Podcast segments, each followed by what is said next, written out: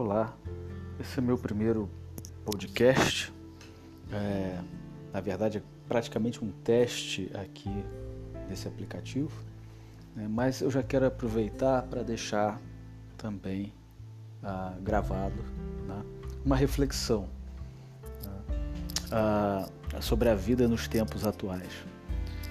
Então, eu às vezes eu paro para pensar sobre isso e superficialidade da vida. E, e, também que nesse momento a gente está vivendo uma era, um momento de, de grandes descobertas da ciência e da tecnologia. Né?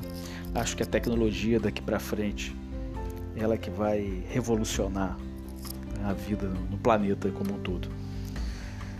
É, principalmente as questões sociais, econômicas, eu acho que isso tudo vai ser muito afetado pela tecnologia especialmente porque tamo, estamos entrando na, na, na era de Aquários. Né? E aí todos os dias eu vejo assim notícias de novas descobertas, de teses, é, curiosidades, né? uma quantidade absurda de, de informação. E é tanta informação que a gente não consegue absorver, a gente não consegue dar conta de toda essa, essa informação. Né? E é claro que o cérebro da gente a gente filtra apenas o que nos interessa. Né? É, e também vejo assim, a gente tem a noção de que o tempo está passando cada vez mais rápido.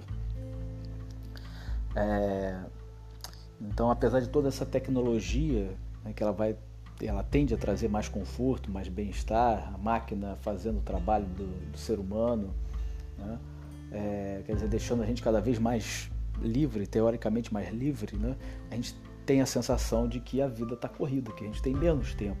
Né? E, e de uma agitação maior também. Né?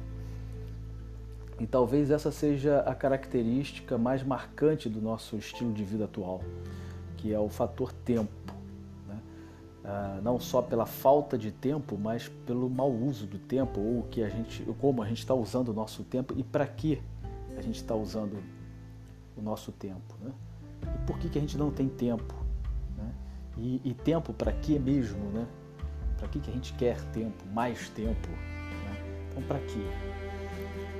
É, e aí tem, um, tem uma, um pensamento aqui, uma, uma, frase, na verdade, uma parte que eu extraí de um livro né, de Doris Lessing, que se chama Roteiro para um Passeio ao Inferno. É, e esse é um livro muito interessante, com uma psicologia muito interessante. E nesse trecho é, do livro, é, é, fala assim, né?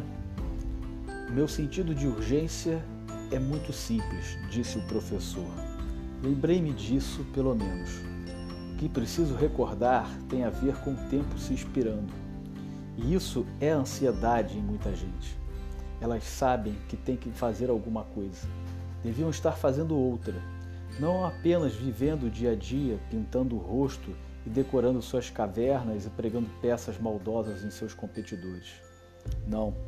Sabem que têm de fazer alguma outra coisa antes de morrerem. E assim, os hospícios estão cheios e os farmacêuticos prósperos. Enfim, eu acho que é bem marcante esse, esse texto e muito profundo. E, e, não vou fazer nenhum comentário sobre ele, eu apenas vou deixar é, esse texto aí para que cada um faça a sua reflexão sobre o fator tempo.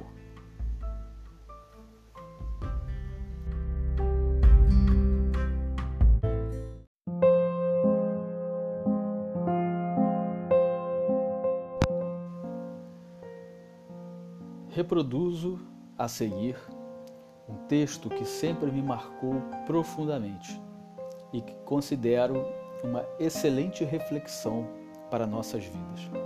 É um texto de Eric Fromm no livro The Same Society. O problema humano do capitalismo moderno pode ser formulado assim: o capitalismo moderno necessita de homens que cooperem sem atrito em amplo número, que queiram consumir cada vez mais e cujos gostos sejam padronizados e possam ser facilmente influenciados e previstos. necessita de homens que se sintam livres e independentes, não submissos a qualquer autoridade ou princípio ou consciência, e contudo desejosos de ser mandados, de fazer o que se espera deles, de adequar-se em fricção à máquina social, que possam ser guiados sem força, dirigidos sem líderes, impulsionados sem alvos, exceto o de produzir bem, estar em movimento, funcionar, ir adiante. Qual é o resultado? O homem moderno é alienado de si mesmo, de seus semelhantes e da natureza. Transformou-se num artigo. Experimenta suas forças de vida como um investimento que lhe deva produzir o máximo de lucro alcançável sob as condições de mercado existente. As relações humanas são essencialmente as de autômatos alienados, cada qual baseando sua segurança na posição mais próxima do rebanho e em não ser diferente por pensamentos, sentimentos ou ações.